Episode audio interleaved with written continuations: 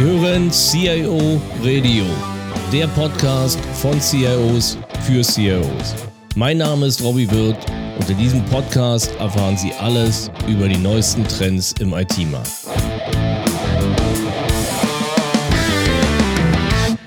Herzlich willkommen zum CIO Radio Nummer 16. Unser Thema heißt heute Enterprise Architecture Management. Ein Thema, was sich ja zunehmend zur Königsdisziplin des CIOs entwickelt. Und mm, oft mm, verbinden wir mit dem Thema eigentlich zwei Bereiche. Das eine oder die einen verstehen es eben als reines IT-Thema, oft verbunden mit den entsprechenden Systemen. Und auf der anderen Seite finden wir aber auch zunehmend Artikel, wo das Thema Unternehmensarchitektur, Enterprise-Architektur beschrieben wird und die Verbindung mit der IT. Ja, und wir wollen heute in dem Podcast uns dem Thema mal nähern, das Ganze einfach mal von, von Grund auf so ein Stück diskutieren. Was steckt eigentlich dahinter? Wo gehen die Entwicklungen hin? Was sollten Unternehmen tun, um das entsprechend einzuführen? Und dazu haben wir einen Gast in der Sendung, Michael Regauer. Ja, Michael, herzlich willkommen. Du warst 25 Jahre im Konzern der Münchner Rück und Ergo, davon 13 Jahre als Geschäftsführer für Anwendungsentwicklung, Projekte und Architektur bei der ITERGO. Hast dann noch ein Softwarehaus geleitet mit Standorten in Deutschland, Portugal und Griechenland und dich in dieser Zeit sehr, sehr intensiv ja mit dem ganzen Bereich agiles Management, klar, Anwendungsentwicklung beschäftigt, aber eben auch Architekturmanagement.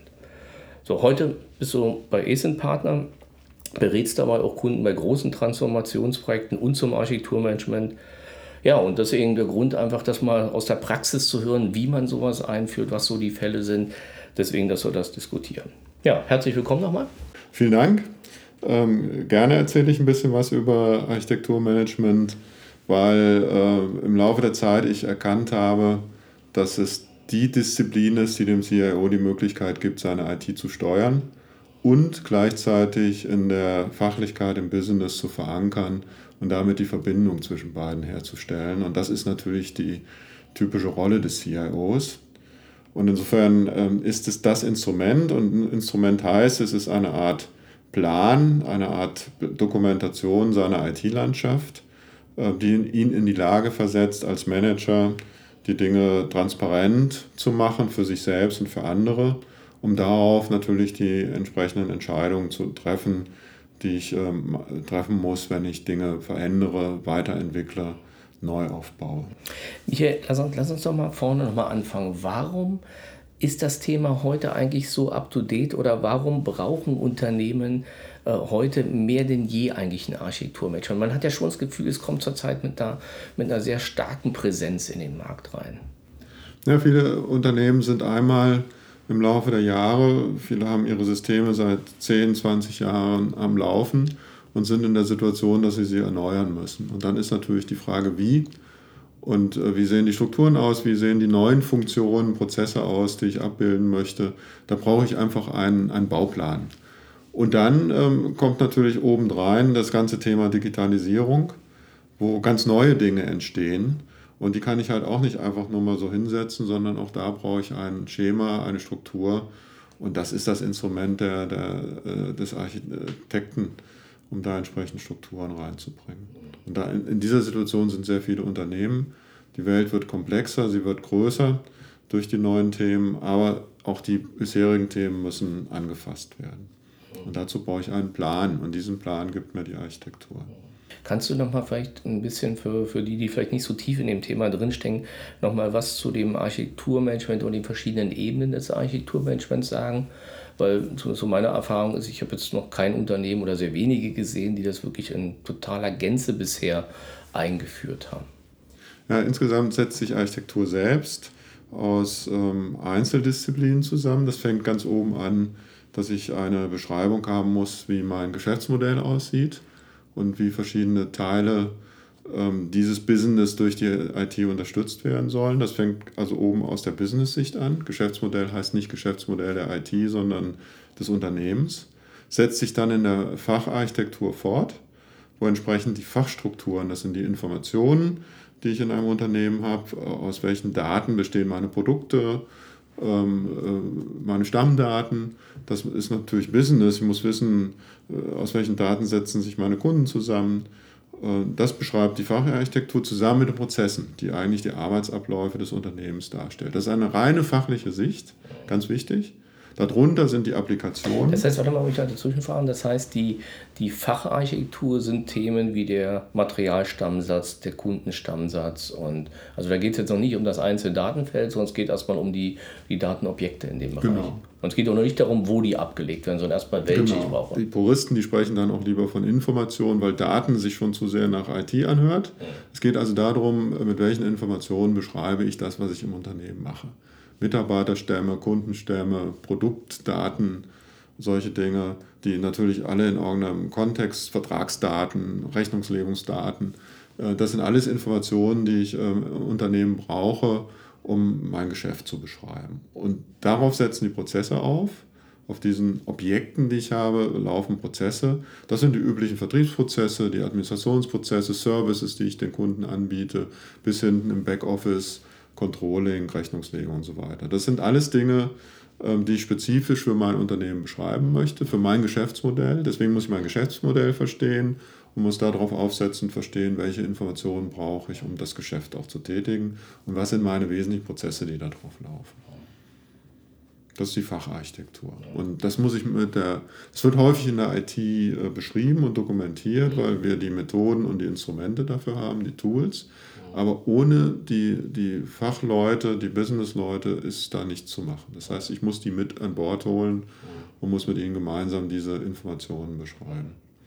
Gut, das heißt, wir haben jetzt quasi die, die Prozessebene und wir haben die Informationsebene. Wie mhm. geht es dann weiter? Darunter sind die Applikationen und Datenbanken. dann kommt der ITler ins Spiel und sagt, okay, ich habe jetzt verstanden, wie eure Arbeitsabläufe sind und ihr wollt da eine maschinelle Unterstützung.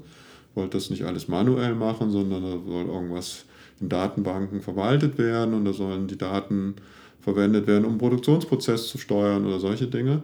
Und da kommen die Applikationen. Und die sind verknüpft äh, mit den Daten, also was speichere ich in den Datenbanken wie ab und welche Applikationen lasse ich laufen, um die Prozesse zu unterstützen. Da wird dann häufig denormalisiert, das heißt, die sehen nicht immer eins zu eins aus.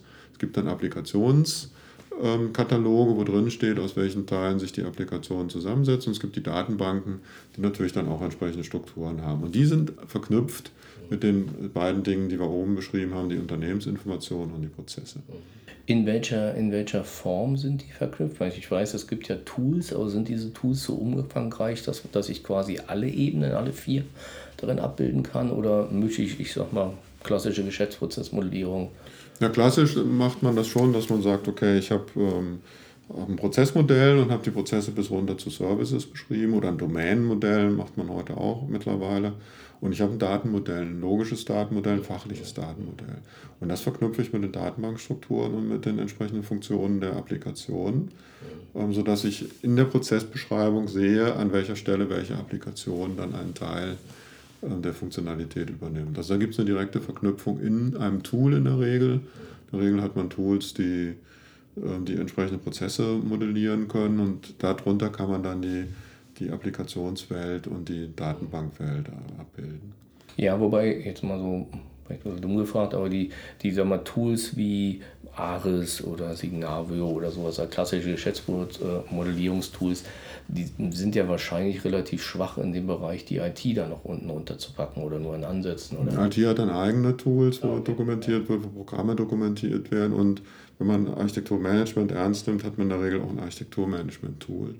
Das ist dann Abacus oder ähnliche Tools. Ähm, Alphabet oder so. Alphabet, die man dann, also, und da gibt man, hat man eigentlich ein Metamodell, wo die gesamte Landschaft des Unternehmens abgebildet wird und runtergebrochen wird. Aber die Prozesse würde ich dann, die, die Verbindung der Prozesse, wenn ich die jetzt mal wegen einem Geschäftsprozess Modellierungstool habe, würde ich die quasi über Kennung, Identifier miteinander verknüpfen dann. Entweder habe ich ähm, sehr stark manuell geprägte Prozesse, wo dann ab und zu mal eine Applikation benutzt wird. Dann ist es mehr die Fachdokumentation des Arbeitsablaufes. Oder ich habe sehr automatisierte Prozesse, dann ist der Programmablauf schon fast ähm, identisch mit dem Prozess, weil dann vielleicht der Mensch gar nicht mehr so häufig eingreift. Also vom Automatisierungsgrad abhängig ist halt die Frage, wer hat das Schwergewicht. Das Prozessmodell-Tool, weil sehr viel manuell ist, oder das, ähm, die Beschreibung der Applikation, die den Prozess dann fast eins zu eins abbilden kann. Das heißt, es ist aber ein Zusammenspiel zwischen IT und Fachbereich da. Am Ende des Tages wird die IT von der Fachlichkeit beauftragt. Es gibt Investitionsentscheidungen. Und dann muss die IT natürlich das machen, was die Fachlichkeit braucht. Und genau diese Schnittstelle ähm, ist die Schnittstelle zwischen Applikationsarchitektur und Facharchitektur. Und, Facharchitektur. und die Fachlichkeit äh, artikuliert sich sozusagen in der Facharchitektur und die ITler müssen dann zusammen mit den Architekten gucken, wie man das dann in, in Applikationen gießt. Entweder entwickle ich Applikationen selbst, dann kann ich das sehr dicht an der Fachlichkeit machen, oder ich setze Standardsoftware ein, dann muss ich ein Mapping von der Standardsoftware zu der Fachlichkeit machen, muss dann sicherstellen, dass äh, die Funktionalitäten, die ich mir als Standard eingekauft habe, auch das ähm, abbildet, was die Fachlichkeit braucht. Oder wenn ich sehr stark am Standard bleiben will, der Fachlichkeit dann auch deutlich machen muss, dass sie ihre Prozesse vielleicht anpassen ja. muss. Und dieses Wechselspiel ist ganz entscheidend für, für den Erfolg einer, einer Implementierung. Implementierung ist ein gutes Stichwort. Lass uns doch mal zum Abschluss der Diskussion dazu kommen. Wenn ich sowas im Unternehmen implementiere, dann habe ich heute ja eine Situation, wo jedes Unternehmen hat ja irgendwas. Also Geschäftsprozesse haben mehr oder weniger alle. Also die, die regulierten wie Bankenumfeld teilweise mehr als die, die weniger stark reguliert sind oder die weniger Anforderungen vom Gesetzgeber haben. Es haben alle irgendwas, wo sie ihre Systeme beschreiben. Aber nehmen wir an, es ist so, so, so ein disjunkter Zustand, der häufig der Fall ist. Wenn so ein Unternehmen dann darüber nachdenkt und sagt, nee, ich würde das gerne komplett einführen, was wäre so dein Rat oder so diese Vorgehensweise? Das ist ja nicht von heute auf morgen gemacht. Das sind ja vielschichtig, das Thema. Ja, es ist natürlich, ähm, die Begrifflichkeiten im Architekturmanagement, die erschrecken einen natürlich häufig, weil man sagt, ähm, das sind ja ganz fremdartige Dinge, die da abgebildet werden müssen. Das ist bestimmt nicht, nicht preiswert äh, und, und billig. Ähm, so ist es nicht. Äh, wie du richtig gesagt hast, in der Regel hat ein Unternehmen Architekturelemente, die in irgendeiner Form schon existieren. Architekturmanagement heißt, ich setze ein kleines Team, einen kleinen äh, Stab über diese Dinge. Ich habe jemanden, der die Infrastrukturarchitektur beschrieben hat, ich habe die Applikationsarchitektur, ich habe die, die Business-Architektur in irgendeiner Form. Und äh, Enterprise Architecture Management heißt, ich setze einen Stab drauf, der das integriert, der dafür sorgt, dass die Dinge konsistent sind, dass Zusammenhänge klar werden und dass aus, dem, aus den verschiedenen Ebenen der Architekturen eine Gesamtarchitektur, eine Unternehmensarchitektur, die, die alles integriert. Und das macht in der Regel ein kleiner Stab ähm, mit einem Architekturleiter, der eine ganz zentrale Rolle im Unternehmen hat. Das ist der starke Mann des CIOs. Und ähm, bei dem fängt man in der Regel an, dass man sagt, ich suche mir einen Architekturleiter, der baut sich diesen Stab auf und integriert die in der Regel vorhandenen Architekturelemente. Das heißt, wie du sagst, du, es ist schwerpunktmäßig ein organisatorisches Thema erstmal und weniger jetzt so, oh Big Bang, ich muss jetzt eine neue Software suchen, sondern ich nehme das, was da ist. Und, und wie ist das mit der, mit der Wartung, also mit dieser Weiterentwicklung? Das Problem, also gerade so aus der Geschäftsprozessmodellierung, ist ja immer, dass ich am Anfang sehr viel ich immer Aufwand reinstecke, dann habe ich irgendwann Status quo und wenn sich dann keiner hinterhängt hinter das Thema, degeneriert er ja. Das heißt, das würde auch das Team sicherstellen, dass das dann aktuell ist. Ja, die, die, die reine Lehre ist natürlich ich habe ein komplettes äh, Geschäftsmodell, was natürlich in keinem Unternehmen richtig vorhanden ist. Ich würde immer empfehlen, und äh, so habe ich es auch in der Praxis erlebt, dass man sich ähm, ein ordentliches Datenmodell macht. Das ist weniger Arbeit, aber damit habe ich das Grundgerüst und äh, Geschäftsprozesse immer da, wo es brennt. Entweder weil ich was neu machen möchte, dann setze ich mich lokal im Rahmen eines Projektes hin und modelliere das.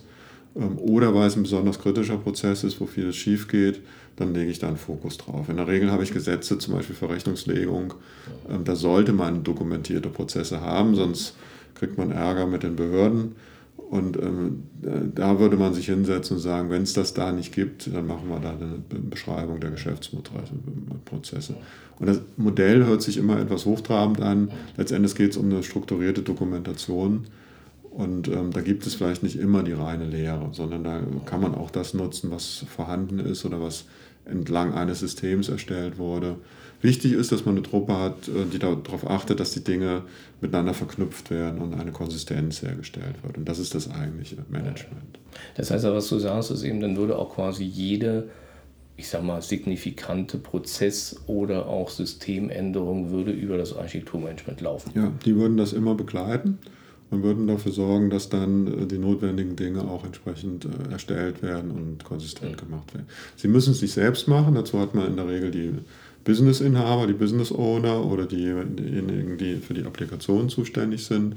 Aber ein Architekturmanagement ist ähm, jemand, der das ähm, verknüpft und dafür sorgt, dass die notwendigen Beschreibungen da sind. Und würden dann auch eben, der Vorteil ist, wenn das aktuell ist, würden die eben eventuelle Änderungen, Geschäftsmodell, also Stichwort Digitalisierung und so relativ schnell beurteilen können, was zu machen ist und an welche Stellen einzugreifen ist, um das relativ schnell umzusetzen. Das ist, wenn man so will, wenn man eine, eine Tour durch Deutschland machen will, fängt man mit der Deutschlandkarte an, ja. sagt, ich will von A nach B und wenn man dann auf der Strecke ist, dann guckt man etwas genauer in vielleicht eine Karte mit einem anderen Maßstab, bis man in der Stadt gelandet ist, wo man hin will und guckt sich den Stadtplan an und dann vielleicht auch ähm, zu gucken, wie ein Gebäudekomplex strukturiert ist, um das richtige Büro dann vielleicht zu finden. Und äh, mit diesen verschiedenen Ebenen hat ähm, Architekturmanagement zu tun. Die achten halt darauf, dass sozusagen die Reise mit den entsprechenden Bauplänen oder äh, Stadtplänen, Landkarten entsprechend ähm, begleitet werden kann. Aber die Reise selbst, die macht natürlich jemand anders. Aber die Architekten achten darauf, dass man die entsprechenden Pläne dann hat. Ja, das ist eine schöne, schöne Metapher zur Zusammenfassung. Aber das heißt, so zusammengefasst heißt das, dass so im Prinzip ist es wichtig, erstmal die übergreifende Organisation, sag mal, zu etablieren und so im Unternehmen zu verankern, dass sowohl Fachbereich als auch IT beide die Notwendigkeit akzeptieren, entsprechend unterstützen. Deswegen wahrscheinlich eben auch interdisziplinär zu besetzen. Äh, und die Tools sind eigentlich momentan oder im, im ersten Schritt erstmal zweitrangig, weil in der Regel was da ist und nutzt erstmal das, was da ist, weil meist wahrscheinlich so viel Luft in diesen Tools noch drin ist, dass die durchaus erstmal einen ganz gewissen Schritt der Reise das begleiten. Ja, es sind halt verschiedene Ebenen. Ich habe das Top-Management, was die Investitionsentscheidungen trifft.